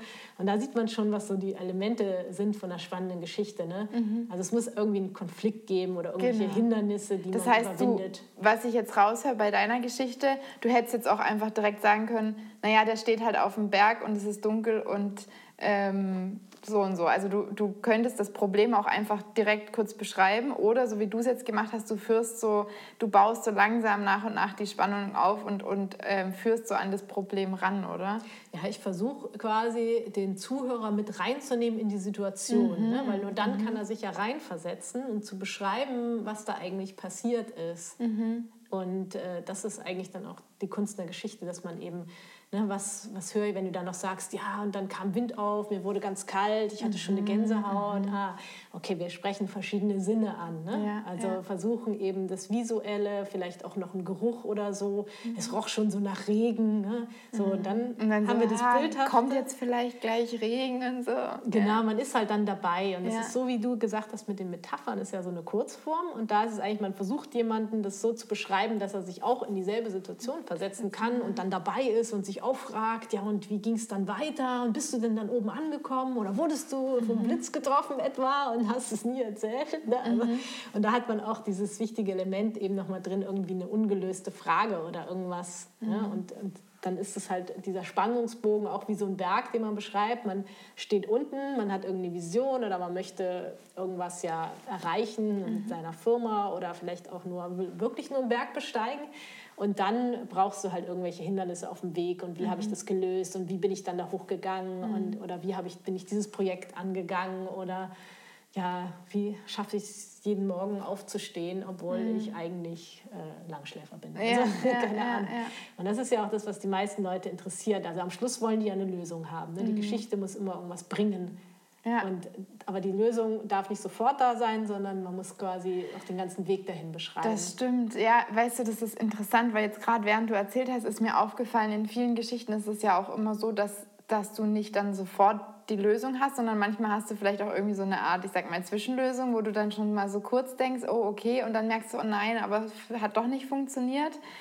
Ähm, und was mir da jetzt eingefallen ist, weil ich letztens auch in dem Podcast gehört habe, dass man, ähm, um jetzt wieder zur äh, Business-Realität zurückzukommen, dass man auch möglichst immer erklären soll, warum Konkurrenzlösungen vielleicht keine Lösung sind. Und jetzt überlege ich mir gerade, ob man das vielleicht, weil ich dann auch gedacht habe, ja, aber wie soll man das in so einer Geschichte irgendwie mit einbauen? Aber dass man vielleicht auch sagt, ja, okay, ähm, vielleicht hast oder hast du auch schon das und das Produkt ausprobiert, aber das funktioniert das und deswegen nicht. Und dann kommt man erst zur richtigen finalen Lösung, was dann das eigene Produkt oder die eigene Dienstleistung ist. Das ist mir da jetzt gerade irgendwie eingefallen, wobei es jetzt nicht so super charmant irgendwie, finde ich, sich macht in einer Geschichte. Ja, doch, das kann man auch als Geschichte erzählen, nämlich ja. so eine Produktentwicklungsgeschichte, indem du nämlich äh, dann deine Kunden mitnimmst und die meisten wissen ja gar nicht, was du dir alles überlegt hast, damit dieses mm, Produkt zustande ja. gekommen ist. Das heißt, das heißt, du musst du, gar nicht so plump sagen, das Konkurrenzprodukt nee, ist schlecht. Nee, das ist, kommt ja auch gar nicht gut an, sondern das, genau. einfach indem du erzählst, was du da eigentlich alles reingesteckt genau. hast und genau. vielleicht eben auch in eine falsche Richtung erst gerannt bist oder gesagt hast, oh, wir haben uns eigentlich das und das überlegt, aber aus dem und dem Grund, ne? also, oder eher beschreiben, warum mhm. dann irgendwas vielleicht auch nicht so gemacht wurde mhm. oder warum irgendwas äh, so gar nicht möglich ist, ja, weil, ja. keine Ahnung, man dann da die Rohstoffe nicht bekommt oder weil es dann fünfmal so teuer geworden wäre. Und ja. je mehr du die Leute quasi den Kontext lieferst, wie auch was entstanden ist, dann können sie sich auch viel besser verstehen. Ne? Weil wenn du jetzt irgendwie sagst, so, ja, guck mal, hier ist ein Pulli, äh, der kostet 80 Euro und dann sagt jemand, boah, das ist ja teuer, nee, würde ich nicht kaufen. Mhm. Und dann erzählst du aber vielleicht, ja, also das ist so, wir wollen eben nicht in Bangladesch nähen, sondern wir machen das in unserer Manufaktur und ähm, da haben wir jetzt drei Leute angestellt und die wollen wir natürlich auch nicht irgendwie mehr als den Mindestlohn wollen wir denen natürlich zahlen. Und du erzählst also ganz viel drumherum und wir achten auf Bioqualität und wir, wir fahren da persönlich hin und äh, klar, die Baumwolle wächst nicht hier und mhm. wir kriegen das da und da. Und je mehr du erzählst, dann sagt er irgendwann, ah, okay, das macht ihr alles. Ja, und dann haben wir, wollten wir noch eine GOTS-Zertifizierung, also so ein Biosiegel und das kostet dann erstmal 1000 Euro für das und das und dann äh, musst du noch das nachweisen, dann musst du immer noch, äh, ja, alle, was weiß ich, paar Monate muss dann jemand kommen und das äh, nachprüfen, ob du das auch alles einhältst und das kostet so und so viel Zeit und erzählst uns an und sagt er so, ja, okay, jetzt verstehe ich, warum hm. das so hm. teuer ist. Ne? Oder jetzt verstehe ich, warum Oder jetzt würde ich so dir eigentlich gerne noch mehr zahlen. ja, kann auch sein. Ja. Und da sieht ja, man schon, was eine Geschichte bewirken kann. Ja, Weil das stimmt. Oft das sieht man nur das Produkt, das Ergebnis, aber man sieht nicht, wie man da hingekommen ist. Ja, ja, das stimmt. Und das ist halt dann echt auch irgendwo mitreißen und mitfiebern und ähm, genau, ja. Ja, und was man natürlich nicht machen sollte, also man sollte natürlich immer bei der Wahrheit bleiben. Das heißt, wenn man jetzt auch so ein bisschen, ja, was sollte man eigentlich nicht machen bei einer Geschichte? Man sollte mhm. natürlich nicht irgendwas erfinden, was gar nicht so ist. Mhm. Weil das, wenn das natürlich rauskommt, äh, da gab es ja auch schon Beispiele, ne? auch von einem Journalisten mhm. letztens vom Spiegel, ne? der Geschichten mhm. erfunden hat. Ähm, aber auch bei Firmen, die das gemacht haben. Ne? Und das ist dann natürlich richtig, da sind, fühlen sich die Leute dann zu Recht total verarscht. verarscht. Und dann hast du genau das Gegenteil erreicht, nämlich, dass die dir nicht mehr vertrauen. Ja. Ja, und ich dachte halt auch so, als es da in dem Podcast drum ging und wo es dann hieß, ja, und dann irgendwie sagen, warum die Konkurrenzprodukte keine Lösung sind. Ähm, würde das weiß, nicht. genau, würde nee, ich, würde ich nicht machen. Würde ich glaube auch gar nicht machen, weil irgendwie ich, ich finde, da geht die Sympathie irgendwie für diese Firma, für mich jetzt zum Beispiel, würde das verloren gehen. Und ähm, eigentlich hat ja auch eine andere, also eine, jemand anderes in der Geschichte eigentlich gar nichts verloren. Ne? Und deswegen fand ich das charmant, die Idee zu sagen, man, ähm, man erzählt von sich und von seiner Entstehungsgeschichte und vielleicht ist durch die Entstehungsgeschichte auch klar, dass man auch einen Punkt durchgemacht hat, wo jetzt vielleicht die Konkurrenzprodukte stehen an dem Punkt und man ist aber noch einen Schritt weiter gegangen. Und dann hat man das indirekt quasi auch, diese Informationen rübergebracht, aber man muss halt nicht irgendwie so plump sagen, ja, wir sind besser als die Konkurrenz oder so. Ja, also auf jeden Fall. Also ich würde das so sagen, wenn du Vertrauen willst, dann musst du ja auch Vertrauen geben. Und warum erlaubst du nicht dem Kunden, sich seine eigene Meinung zu bilden? Ne? Genau. Ne? Weil das ist ja genau der Unterschied zwischen Werbung, ja. die hat dir eigentlich nicht erlaubt, deine eigene, die hat ja, einfach gesagt, stimmt. unser Produkt ist toll. Ja. Aber indem du halt jemand auf den Weg mitnimmst, dann ähm, erlaubst du ihm sozusagen, sich seine eigene Meinung zu bilden ah, und ein gut, mündiger ja. Bürger zu sein und ja. zu sagen, ja, stimmt, jetzt wo ich das alles weiß, sehe ich auch so, verstehe ich alles. Sehr Oder gut. vielleicht auch nicht, aber dann ist es auch okay. Ne? Und das ja. ist halt... Und das funktioniert 100 pro auch. Also bei mir auf jeden Fall wird es besser funktionieren und wie gesagt, wir sind ja doch irgendwie alle sehr ähnlich. Wahrscheinlich ist es bei jedem so. Also das ist ein interessanter äh, Punkt zu, zu, sagen, ja, ähm, das ist dann eben Vertrauen auf Gegenseitigkeit auf ge und du vertraust dann deinem Zuhörer auch, dass er das dann schon selber irgendwie entscheiden kann. Und man will ja auch eigentlich niemanden zu irgendwas überreden, oder? Also das Ziel sollte ja schon sein, dass, dass du sagst, so und so ist es und jetzt entscheide du und wenn das für dich die passende, richtige Lösung ist mit der ganzen gesamten Wahrheit, die wir dir gerade erzählt haben und keine Geschichten in Anführungszeichen erzählt keine haben, erfundenen. Äh, keine erfundenen Geschichten ja. erzählt haben, ähm, dann bist du für uns der passende Kunde. Also so sollte es ja eigentlich funktionieren. Ne? Ja, weil man will ja eigentlich auch nicht alle erreichen. Ne? Man ja. hat ja schon eine Zielgruppe und es wird ja. nie für die ganze Welt passen. Es wird immer Leute geben, die sagen, nee, das ist jetzt nicht mein Ding. Vor allem auch langfristig gedacht, wenn du einen Kunden gewonnen hast, ähm, weil du ihn in irgendwas reingeredet hast, dann ist das wahrscheinlich auch nicht lange ein glücklicher Kunde. Ne? Genau. Sondern du willst ja eigentlich einen Kunde, weil er genau die Fakten kennt und genau weiß, was Sache ist, sich dann für das Produkt oder die Dienstleistung entscheidet, aus genau den richtigen Gründen auch. Und dann bleibt er eigentlich und dann ist er auch zufrieden. Ich glaube, wenn du eine Kundenbeziehung aufbaust auf irgendwelchen Lügen, Geschichten oder Übertreibungen, dann kann das wahrscheinlich auch recht schnell in Enttäuschung enden. Und, ja, und kann ja. ganz schnell nach hinten losgehen, gerade in der heutigen Zeit, wo wir auch ja. die Möglichkeiten sind, sowas zu überprüfen und irgendwelche Leute das auch machen. Genau, aber ich glaube auch, man, man möchte ja eigentlich die Leute erreichen, die eben so ähnlich ticken wie man selber, sei es mhm. jetzt Mitarbeiter oder auch Kunden. Mhm. Und wenn das dann alles zusammenpasst, äh, dann sind die ja auch gerne oder unterstützen das auch gerne, weil es für sie passt, weil sie halt mhm. halt dieselben Werte oder Vorstellungen haben. Ja, was ich gerade auch noch überlege, meinst du, dass das auch ein Grund ist, warum ähm, das Influencer, ich finde es ja ein bisschen, ehrlich gesagt, schrecklich, äh, den Begriff, aber es ist ja schon richtig, ähm, warum das Influencer-Marketing so gut funktioniert, weil ähm, man sich einfach mit einer, wenn eine Firma irgendwie ihr Produkt präsentiert und halt sagt, ja, XY macht aus dem und dem Grund Sinn, funktioniert super toll, dann ist das für mich so, ja, okay, erzähl mir halt was, ja, genau. kannst ja alles erzählen, ne? Ja. aber wenn jetzt ein Mensch, der das Produkt benutzt, mit dem ich mich auch identifizieren kann, weil er vielleicht irgendwie ein bestimmtes Problem hat und das mit dem Produkt dann gelöst hat, ähm, dann, dann funktioniert das für mich eher. Dann fühle ich mich eher angesprochen und vertraue dann auch vielleicht der Person eher, als wenn das eine, eine Firma oder Marke macht. Ne? Also, ja, das ist eben dieses Stichwort Vertrauen, ne? weil wir haben halt schon oft erlebt, dass Firmen eben Dinge behaupten und dann nicht einhalten ähm, oder irgendwelche Konzerne sagen, ja, ja, wir machen da eine Selbstverpflichtung machen das freiwillig und dann guckst du fünf Jahre später, ist nichts passiert. Also, mhm. Oder auch diese ganzen Werbebotschaften oder auch Greenwashing, ne? da wird mhm. halt auch viel das Vertrauen missbraucht. Äh, und dann vertraut man natürlich eher so Einzelpersonen oder das ist ja meistens so, die stellen sich ja nicht hin und sagen, ähm, ja, und ich habe hier dieses Produkt getestet, sondern du lernst sie erstmal ganz lange kennen. Ne? Das, das unterscheidet ja, ja, auch die guten und die, also da, wo es funktioniert, finde ich, und wo ich sage, ja, okay, macht Sinn und es ist irgendwie sympathisch und die, wo es irgendwie so plump ist, dass es dann auch nichts anderes ist, wie wenn sich die Firma einfach hinstellen würde und das Produkt in die Kamera halten würde.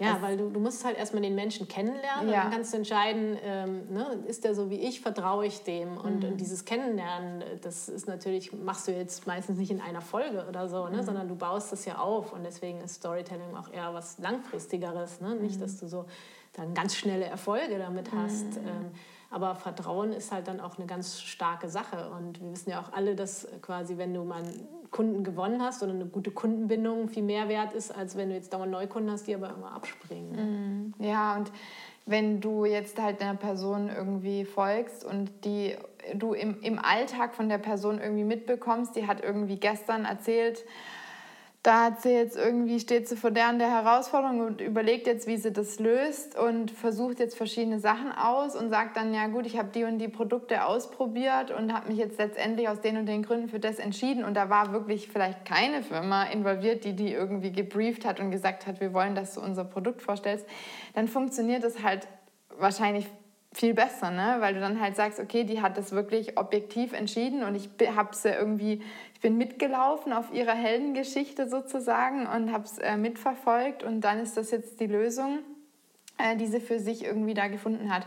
Und eine, der ich folge, die Frau Hölle, die ist da auch super authentisch und ähm, zeigt halt auch wirklich einfach so ihren Alltag die ganze Zeit. Und dann kommt halt auch öfter mal ein, ein Produkt vor, weil sie halt als Mensch auch einfach Produkte benutzt, aber selten so, dass sie ähm, von den Produkten kontaktiert wird, die dann sagen, zeig unser Produkt, sondern was sie dann eher macht, ist, dass sie sagt, ähm, sie hat von sich aus dieses Produkt als für gut befunden und fragt dann die Firmen so, hey, wie sieht's aus, würdet ihr mir das zur Verfügung stellen? So. Ne, und das ist, das ist schon ein Unterschied. Also ich selber mache kein Influencer-Marketing, ich bin da auch, wir haben da auch schon mal persönlich drüber geredet, das fühlt sich für mich alles ein bisschen komisch an und ich finde es halt auch ein bisschen komisch, wenn das jetzt so arg ausgenutzt wird, weil das sich irgendwie ja. nicht richtig anfühlt, so arg die Psyche von den Menschen, wie wir halt funktionieren, irgendwie so schamlos für Marketingzwecke auszunutzen. Aber das ist wieder ein anderes Thema. Oder wenn du eben nicht sagst, dass du so und so viel Geld dafür bekommst, dann finde ich, ist es Zum halt Beispiel, so. genau, wenn es halt Leute doch schaffen, das super geschickt irgendwie so einzubauen, weil wenn ich das so erkenne und du das so beobachtest, sind andere Leute sind ja auch nicht doof und die wissen ja auch, wie sie das einbauen müssen, damit das irgendwie gut funktioniert. Ne? Ja, und gut, aber das ist ja inzwischen auch alles geregelt, wie das gekennzeichnet werden muss, theoretisch. Aber was auch, ähm, was auch auf jeden Fall ähm, viele gerade machen, so in meinem Bereich, die jetzt, oder, oder auch Leute, die sagen, ich will jetzt zum Beispiel UX-Designer werden, mhm. Ähm, die jetzt vielleicht einen anderen Background haben als ich und jetzt nichts in der Richtung studiert haben, sondern einfach sagen, hier, ich will jetzt UX-Designer werden, ich switch von, was weiß ich, war vorher im Grafikdesign oder mhm. whatever, mhm. ähm, die dann ähm, die, die dann sagen, ich nehme die Leute mit auf meinen Weg und das funktioniert total gut. Vor allem eben, weil wenn die Leute sehr nah irgendwie dran sind. Also wenn sie sagen, okay, ja. ich, ich bin vielleicht selber in einer ähnlichen Situation oder ich denke darüber nach. Und das funktioniert grundsätzlich immer dann gut, wenn die Menschen, die du ansprichst, nicht arg weit hint oder beziehungsweise nicht weit von dir entfernt sind von der Entwicklung. Und es liegt bestimmt ja auch irgendwie daran, weil man sich dann eben besser identifizieren kann. Ja, genau. Person, also wenn du halt das Gefühl hast, der ist ja wie ich oder die ist ja mhm. wie ich, ne? dann, ja. dann funktioniert das natürlich am besten. Ja, das ist jetzt bei mir. Also ich merke das auch bei mir, dass es halt sehr durchmischt ist. Also die Menschen, die mir jetzt auf Instagram zum Beispiel folgen, ist halt ganz unterschiedlich. Und, und das macht es dann manchmal für mich schwer, weil ich nicht genau weiß, was, ähm, ja, was ist jetzt für, für die meisten oder die Mehrheit irgendwie interessant und relevant und wie kann ich sie irgendwie mitnehmen. Mhm. Im Endeffekt mache ich es halt einfach so, dass ich einfach erzähle und zeige und mache und tue, wie ich Lust habe und dann denke, dann werden schon die passenden Leute finden sich dann automatisch. Ja, oder du kannst sie natürlich auch fragen, ne, ja, was sie hören. Genau, ja, das macht man auch immer mal wieder und dann kommt halt alles Mögliche.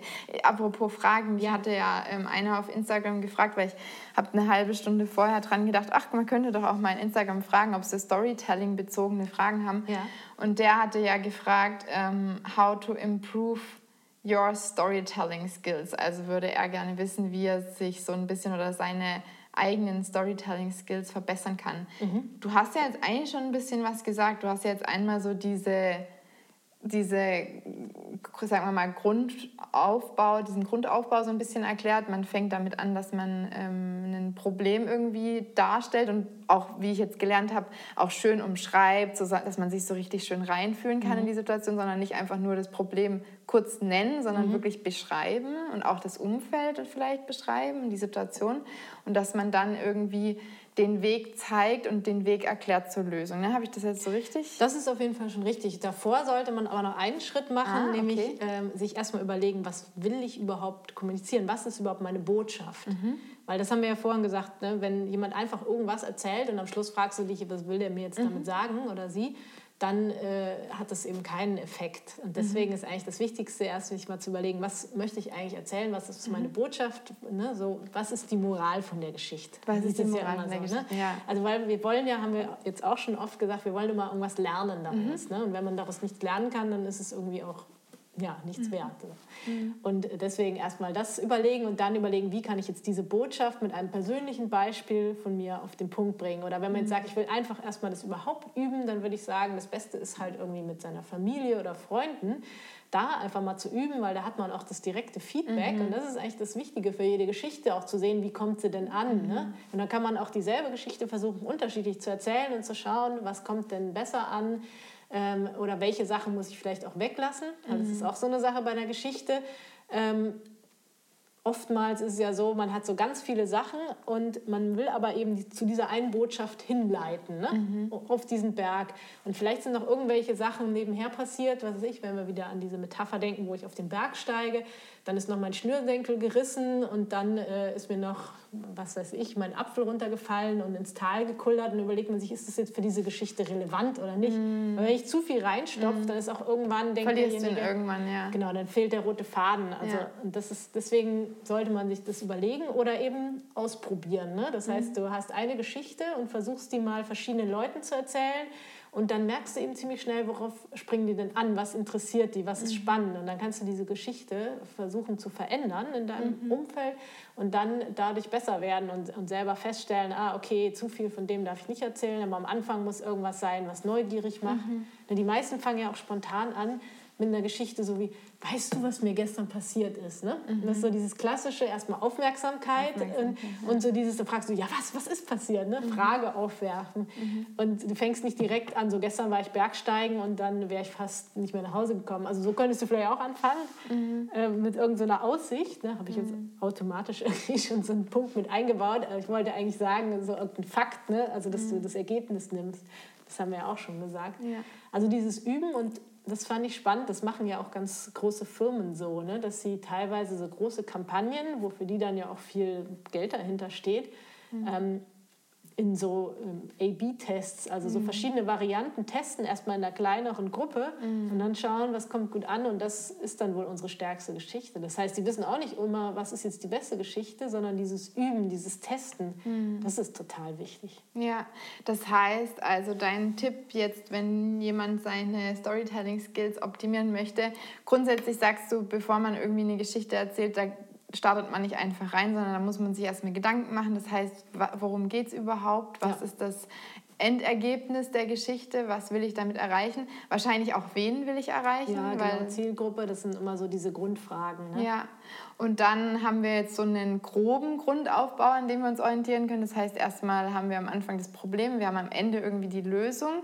Und um herauszufinden, wie man jetzt dann da einen Bogen am besten schlägt und wie die Geschichte aussieht, würdest du empfehlen, das einfach mal so ein bisschen zu testen? Also wenn man das jetzt so für sich alleine ja. zu Hause, sage ich ja. mal, machen will, ne, dann ist genau. das eine einfache Methode.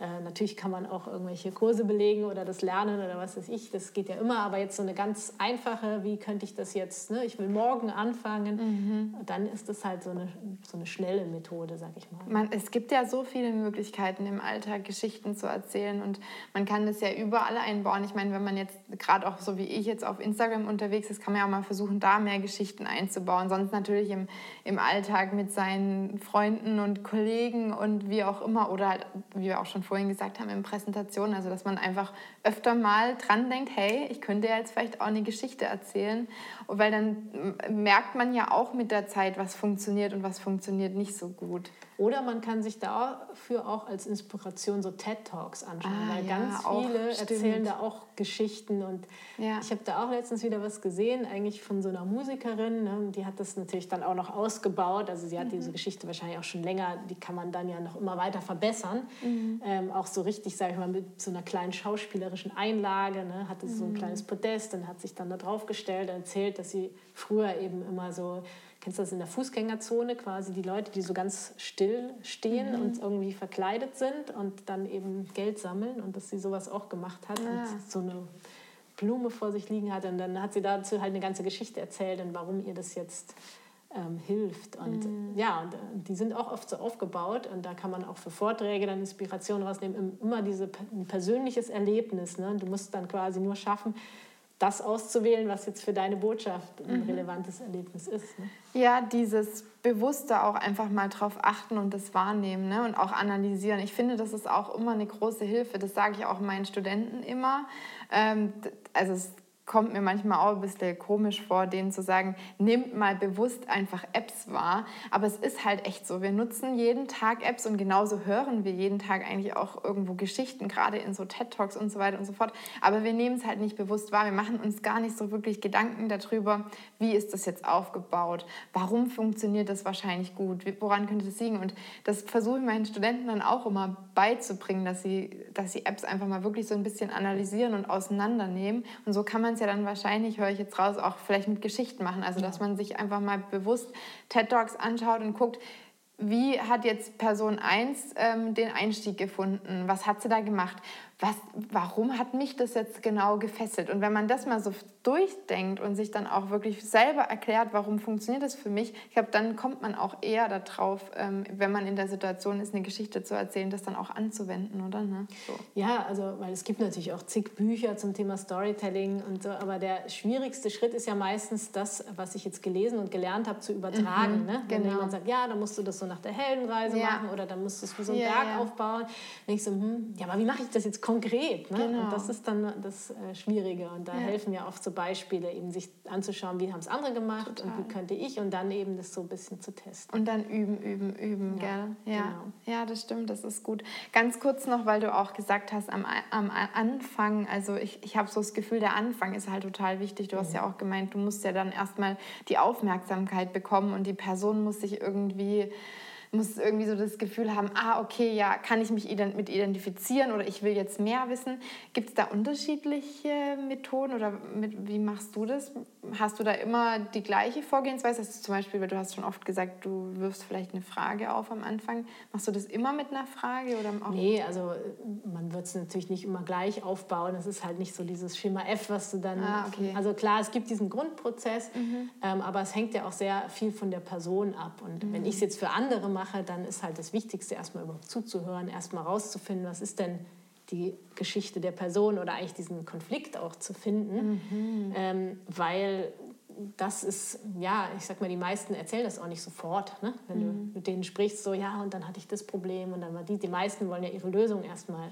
Ja, ja, und deswegen ja, ist es eigentlich auch so ein bisschen, ähm, ja, so wie wir jetzt machen, auch ein bisschen mehr in die Tiefe zu gehen und, und wirklich zu gucken, ähm, was steht denn wirklich dahinter? Ne? Oder mhm. das und das Produkt, warum ist mir das denn so wichtig? Oder warum habe ich denn das gemacht? Ne? Und warum nicht was anderes? Oder warum habe ich denn jetzt da so viel mhm. Energie reingesteckt? Ne? Und ganz viel hängt halt immer mit der, mit der Leidenschaft zusammen. Ne? Also du könntest zum Beispiel keine gute Geschichte erzählen von jemandem, der total gelangweilt in seinem Job ist und da eigentlich keinen Bock drauf hat. Dann mhm. kannst du nicht eine Geschichte erzählen, die jetzt diese Firma positiv darstellt. Ne? Also das muss schon jemand Begeisterung haben, mhm. sonst ist es schwierig, eine gute Geschichte zu erzählen. Das ist voll interessant. Da gibt es wieder eine Parallele bei uns, weil, ähm, also gerade wenn es jetzt auch darum geht, Kunden ähm, schicken irgendwie Feedback, also nicht meine Kunden, sondern quasi die Kunden von meinen Kunden, also Nutzer, mhm. ähm, haben irgendwie Input für ein Produkt und die kommen eigentlich auch immer mit Lösungsvorschlägen. Ne? Also ich glaube, so ticken wir einfach. Wir, mhm. wir wollen immer schnell zur Lösung und so. Und da ist dann auch immer die Aufgabe, nochmal ranzugehen und zu sagen, ja, aber warum willst du eigentlich, was ist eigentlich das Problem hinter der Lösung? Und mhm. das ist witzig, ja. siehst du, das machst du auch. Und auch beim, beim Gespräch mit meinem Kunden ist auch immer das allererste, was ich erstmal wissen möchte am Anfang ist, was ist jetzt eigentlich gerade aktuell das Problem? Weil auch die Kunden kommen schon oft mit Lösungen mhm. und sagen dann, ja, und wir haben überlegt, wir, wir, könnten das machen und wir könnten jenes und dann könnte man mit der Technologie und sowieso, ne? Und da sage ich dann auch immer so, das vergessen wir jetzt nochmal alles, jetzt überlegen wir erstmal, was ist denn überhaupt das Problem? Weil dann findet man auch viel eher vielleicht auch überraschende Lösungen und passende und viel bessere Lösungen, wenn man wirklich ganz genau mal erstmal auf das Problem geschaut hat. Ja, das ist tatsächlich eine Parallele. Also ja. das mache ich auch, dass man erstmal quasi noch mal einen Schritt vielleicht zurückgeht. zurückgeht. Ne? Ja, ja, genau. Weil ich will am Ende ja auch die effektivste oder die beste Geschichte mhm. erzählen, nicht irgendeine, die ja. vielleicht funktioniert oder nicht. Und da muss man sich halt schon gute Gedanken vorher machen. Das war auf jeden Fall ähm, super, super fesselnd. Ich würde auch sagen, dass wir, weil das so ein schönes Ende war mit deinem Tipp für Musaf, Musafa wahrscheinlich äh, aus Instagram, wie er selber irgendwie besser werden kann im Storytelling, dass wir damit einfach enden. Mhm.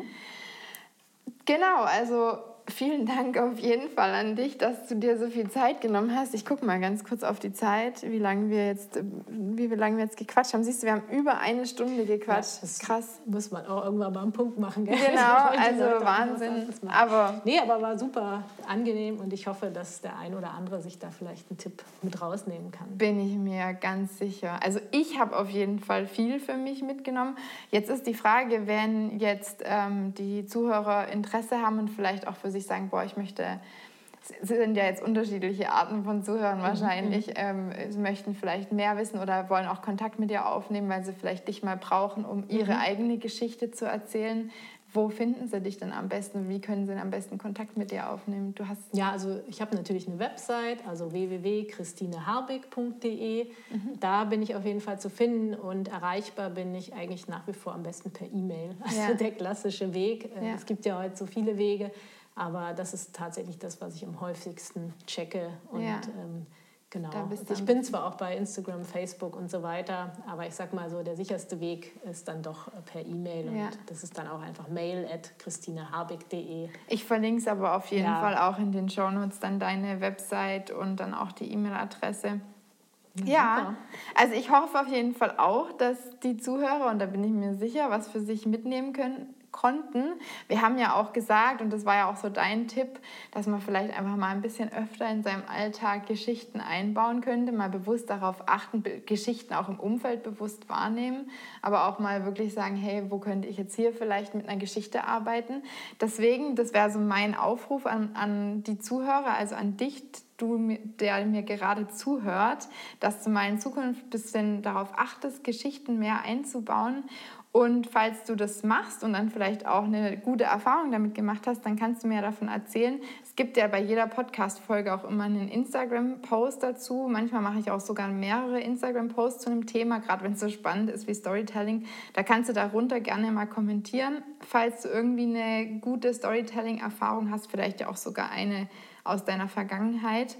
Mhm da schaue ich dann auch mal rein. Das oh ja, das, mich nämlich das auch. musst du machen. Ich hoffe, dass jemand was, ähm, was schreibt zum Thema mhm. Storytelling. Mhm. Ansonsten habe ich heute endlich mal wieder eine iTunes-Bewertung, die ich vorlesen kann. Und zwar ähm, ist die von einem guten Kumpel vom Timo. Weißt Timo Gabel kennst du ihn auch? Mhm. Ja, ja, genau. Genau, das ist ja eigentlich so mein bester Freund. Ähm, und der war so süß und hat mir eine Bewertung geschrieben. Und zwar hat er geschrieben, echtes UX-Sternchen.